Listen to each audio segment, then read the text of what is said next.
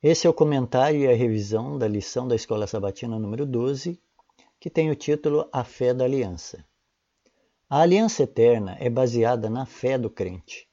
As várias renovações que foram feitas foram a partir da fé de cada geração.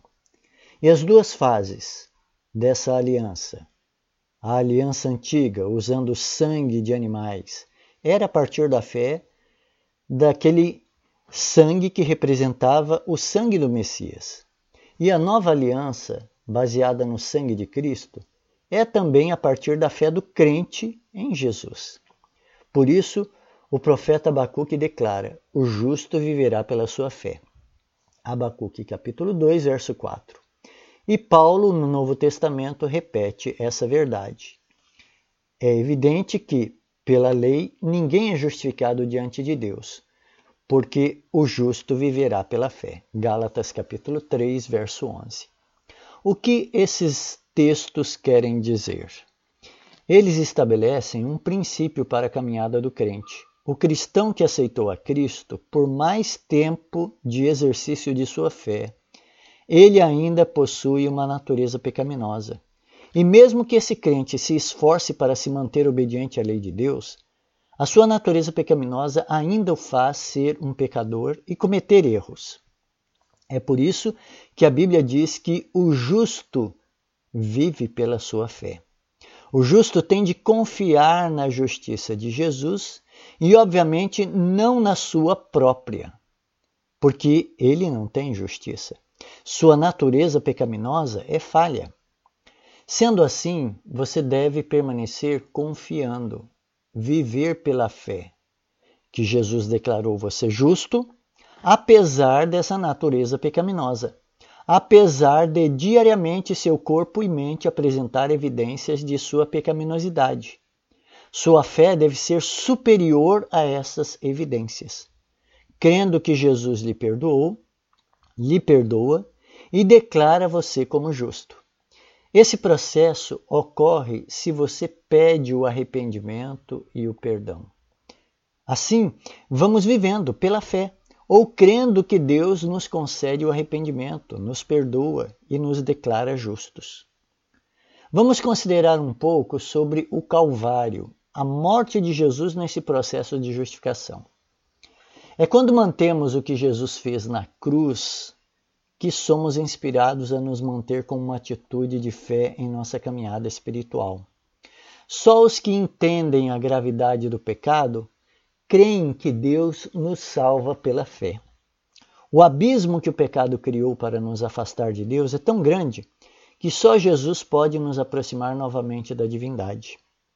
Quando nós humanos compreendemos mais plenamente a grandiosidade do que Jesus fez em morrer em nosso lugar, teremos despertamentos em nossas emoções e sentimentos em nosso espírito. Passaremos a ser mais gratos, seremos mais prontos a devolver em serviço a Deus um pouco do que ele fez por nós. A vida do cristão não é ativa quando não temos essa experiência de conhecer a dimensão do que foi feito por Jesus na cruz. Só quando entendemos o tamanho desse sacrifício, o amor envolvido, o desprendimento de Jesus, só quando entendemos isso, seremos despertados espiritualmente e sairemos da frieza ou da mornidão para sermos quentes na experiência espiritual. Só quando contemplarmos esse amor, o mesmo amor que enxergamos na cruz, ele nos transformará e mudará a nossa experiência. Jesus na cruz mostrou que seu amor era mais forte que a morte. E só iremos ser despertados por esse amor e ao mesmo tempo amarmos a Deus e a Jesus se olharmos para a cruz. Permitirmos que essa visão nos desperte os mais nobres sentimentos e nos mova ao serviço no reino de Deus. Jesus suportou a morte eterna, a separação do Pai, uma agonia que jamais entenderemos e a sua angústia nos trouxe paz. Como o profeta Isaías diz, ele tomou sobre si as nossas enfermidades e as nossas dores levou sobre si. Ele foi transpassado por causa das nossas transgressões e esmagado por causa das nossas iniquidades. O castigo que nos traz a paz estava sobre ele, e pelas suas feridas fomos sarados. O Senhor fez cair sobre ele a iniquidade de todos nós. Ele foi oprimido e humilhado, mas não abriu a boca. Como cordeiro foi levado ao matadouro, e como ovelha muda diante dos seus tosqueadores, ele não abriu a boca. Ao Senhor agradou esmagá-lo, fazendo-o sofrer. O meu servo, o justo, com seu conhecimento, justificará a muitos, porque as iniquidades deles levará sobre si. Isaías 53, versos 4 a 7 e versos 10 e 11. As cenas do Calvário requerem a mais profunda emoção. Que Cristo, tão excelente, tão inocente, devesse sofrer tão dolorosamente a morte, suportando o peso dos pecados do mundo, jamais nossos pensamentos e imaginação poderão compreender plenamente. O comprimento, a largura, a altura e a profundidade de tão assombroso amor não podemos alcançar. A contemplação das incomparáveis profundidades do amor do Salvador deve encher a mente, tocar e sensibilizar o coração, refinar e enobrecer as afeições transformando inteiramente o caráter do crente. Livro Testemunhos para a Igreja, volume 2, página 212. Vamos estudar um pouco sobre a aliança e o sacrifício. O sacrifício que Jesus fez foi redentivo. A morte de Jesus nos resgatou do império das trevas. Satanás, em Gênesis 3, é relatado como aquele que venceu os humanos e se tornou o príncipe deste mundo e o opressor da raça humana. Pedro diz: sabendo que não foi mediante coisas perecíveis que nós fomos resgatados, coisas perecíveis como prata ou ouro, mas nós fomos resgatados pelo precioso sangue de Cristo, como de um cordeiro sem defeito e sem mácula. 1 Pedro, capítulo 1, verso 18 e 19. A raça humana era escrava em um império do mal, estabelecido no planeta por Satanás. Mas ao assumir a morte dos humanos, Jesus nos libertou desse império e nos livrou da morte eterna. Jesus pagou o preço de nossa libertação, sofrendo ele a penalidade da morte eterna. Todos os seres humanos são livres hoje. Todos os 8,5 bilhões são livres, mas nem todos sabem disso. E outros não vão crer nisso. E afinal, serão livres definitivamente os que sabem e creem nessa verdade. Esse é o fundamento da aliança eterna. Conhecer a morte de Jesus como um sacrifício para nos libertar. Somente o próprio Deus poderia pagar com a sua própria vida a libertação de uma raça inteira. E Deus não hesitou em assumir a condenação e a sentença. Para isso se tornou um de nós, assumiu nossa sentença e morreu em nosso lugar, nos libertando definitivamente. O sacrifício de uma vida, a vida do Deus encarnado, era o preço que se exigia para a aniquilação definitiva do pecado. Isso não é igual à redenção de escravos no passado, porque para tornar livre um escravo era necessário pagar o valor em ouro, prata ou dinheiro. Mas no plano da salvação, o pagamento foi com a própria vida de quem nos libertava. Era como se o dono de uma fazenda no século XIX, para libertar os seus escravos, tivesse de morrer para os tornar livres. Isso nunca aconteceu e jamais vai acontecer. Mas no plano da salvação se tornou uma realidade porque o amor envolvido era o amor de um Deus Criador. Essa é a base da aliança, o sacrifício do próprio Deus, motivado pelo seu amor. A nossa base, a nossa parte é aceitar essa libertação e, em gratidão, nos tornarmos súditos do seu reino, servos de Deus. Vamos estudar sobre a fé do patriarca Abraão. Gênesis capítulo 15, verso 6 diz: Abraão creu no Senhor e isso lhe foi atribuído para a justiça. Esse é um texto muito importante porque tem três palavras fundamentais no contexto da aliança. A primeira palavra é fé. Em Gênesis 15, 6, é a primeira vez que a Bíblia menciona a fé. Abraão creu no Senhor. A forma do verbo crer nesse texto vem do termo hebraico remim. Essa palavra é traduzida como crer e também é traduzida como fé. A segunda palavra importante nesse texto é creditado. O termo hebraico é shazad e pode ser traduzido como atribuído, imputado. A terceira palavra importante em Gênesis 15, 6 é justiça. No hebraico é sedaká. Justiça aqui é algo que Deus declara sobre Abraão. A justiça declarada por Deus é porque Abraão tinha um relacionamento com ele, acreditava nele. Veja, três palavras fundamentais: crer, atribuir e justiça. Todas as três dentro do contexto de relacionamento. Abraão simplesmente confiou em Deus. Deus prometeu que ele teria um filho, ele acreditou, e Deus atribuiu ele a justiça. Deus declarou que Abraão era justo, porque Abraão acreditou em Deus, confiou em sua promessa. Veja que a justificação pela fé na vida de Abraão aconteceu em um fato corriqueiro da sua vida. Ele não tinha filhos, sua esposa era estéril. Isso é um problema pessoal, familiar.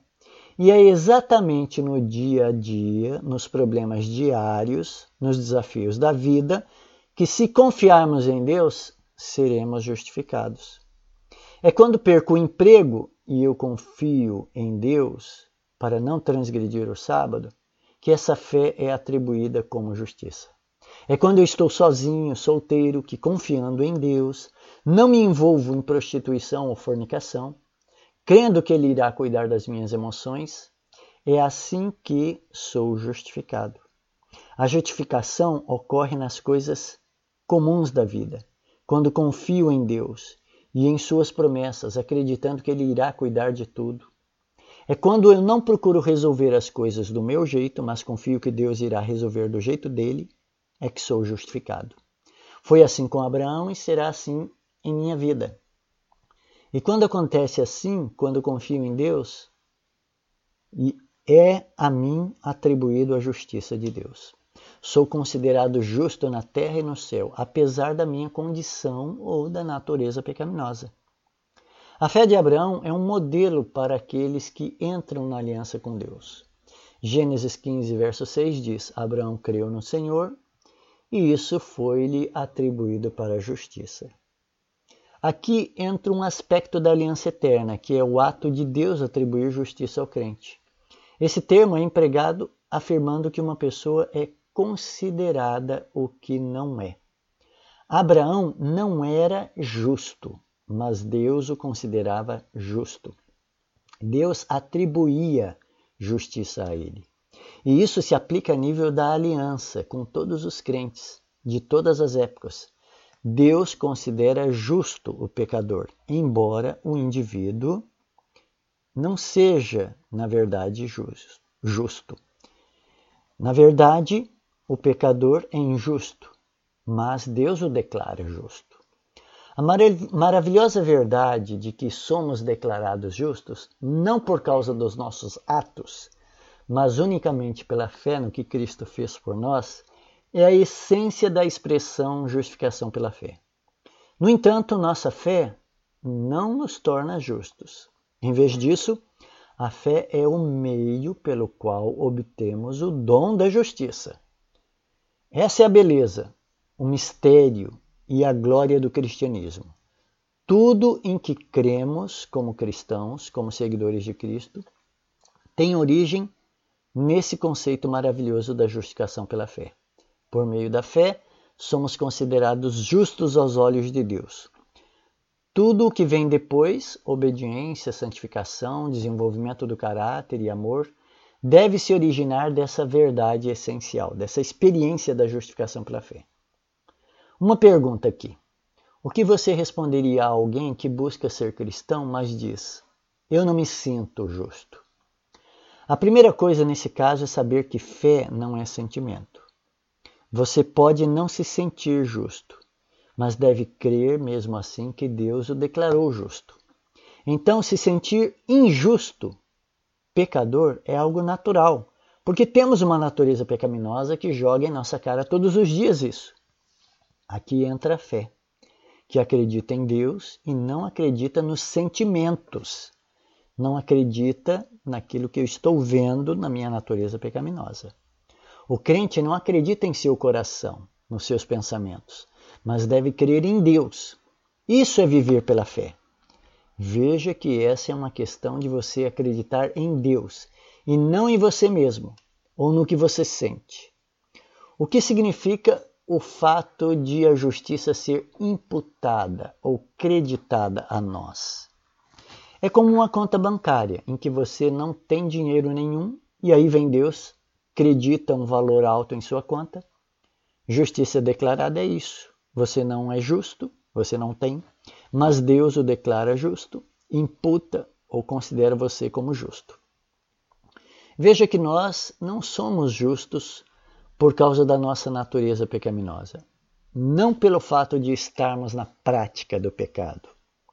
O crente não vive na prática do pecado e, mesmo assim, a sua natureza pecaminosa gera pensamentos, sentimentos, emoções pecaminosas, mesmo que não as pratiquemos. Isso é um estado de injustiça. O cristão pode ter 50 anos de caminhada com Cristo e, mesmo assim, não ser justo por causa da sua natureza pecaminosa. Mas deve crer que Deus o declarou justo, apesar desse fato da natureza pecaminosa. Uma pergunta aqui: como Deus pode arriscar tanto em favor da humanidade? Como Deus pode declarar íntegras, perfeitas pessoas que, embora estejam no processo, não alcançaram totalmente a perfeição? Como ele pode afirmar que são aceitas pessoas que por natureza são inaceitáveis. Como pode a divindade arriscar a reputação dela, né, de Deus, entendendo tal graça ousada?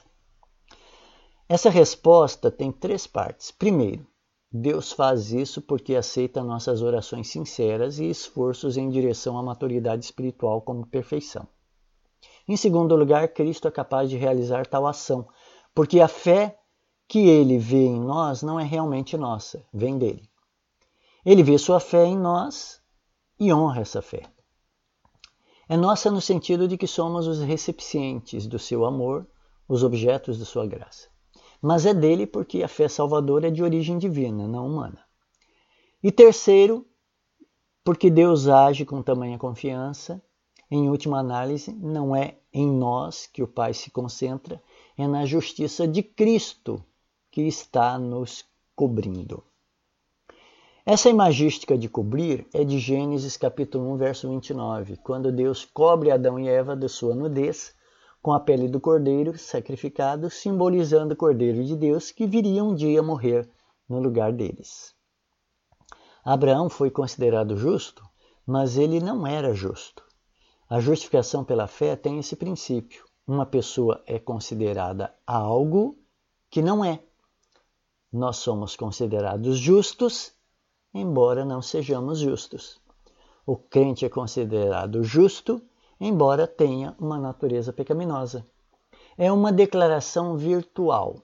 Não somos justos, mas Deus nos declarou justos. Somos considerados justos por causa da vida obediente e perfeita de Jesus.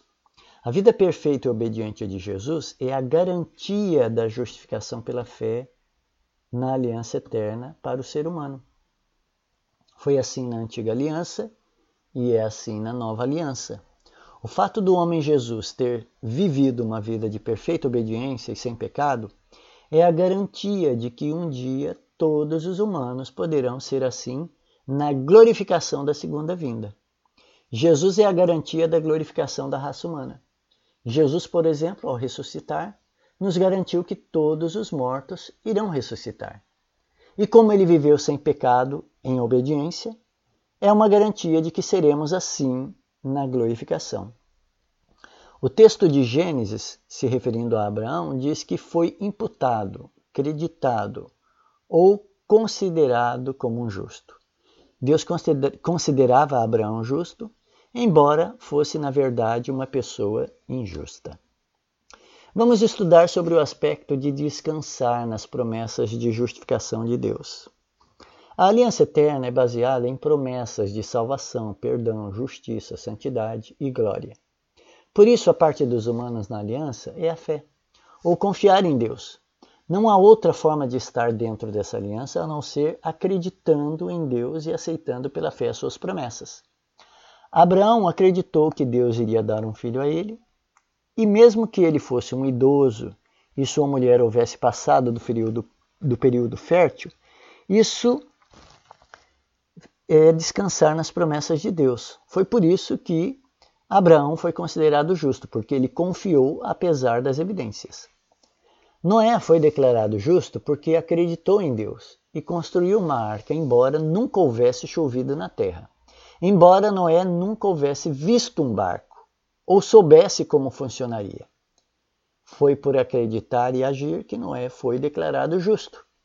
É no estilo de vida e nas atitudes que a fé bíblica genuína fica evidente. Jó foi declarado justo porque, mesmo diante das perdas e catástrofes de sua vida, ele, Jó, continuou confiando em Deus. É quando descansamos na promessa de Deus e agimos de acordo com a palavra de Deus que somos declarados justos e somos salvos. O livro Mensagens Escolhidas volume 1, página 367, diz: A única maneira pela qual o pecador pode alcançar a justiça é pela fé. Pela fé, ele pode apresentar a Deus os méritos de Cristo e o Senhor lança a obediência de seu filho a crédito do pecador. A justiça de Cristo é aceita em lugar do fracasso do homem.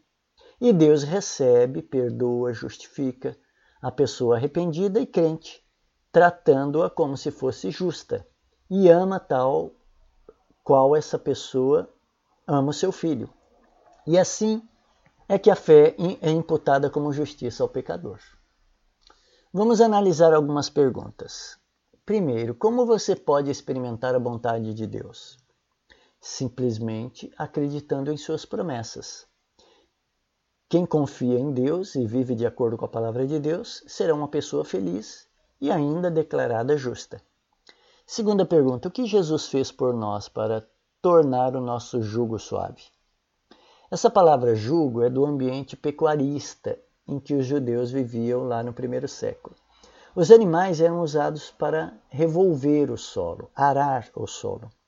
E para isso se colocava o jugo no pescoço deles que era uma madeira que se encaixava no pescoço dos animais para que os animais arrastassem né, o arado que estava preso nessa madeira. E o solo fosse preparado para a semeadura assim. O jugo aqui é a nossa submissão a Deus, através da sua lei. Se eu me submeto à obediência a Deus, Ele fará que isso se torne leve. Ele faz isso escrevendo a lei em meu coração e na minha mente. Foi isso que Jesus fez para tornar o nosso jugo suave.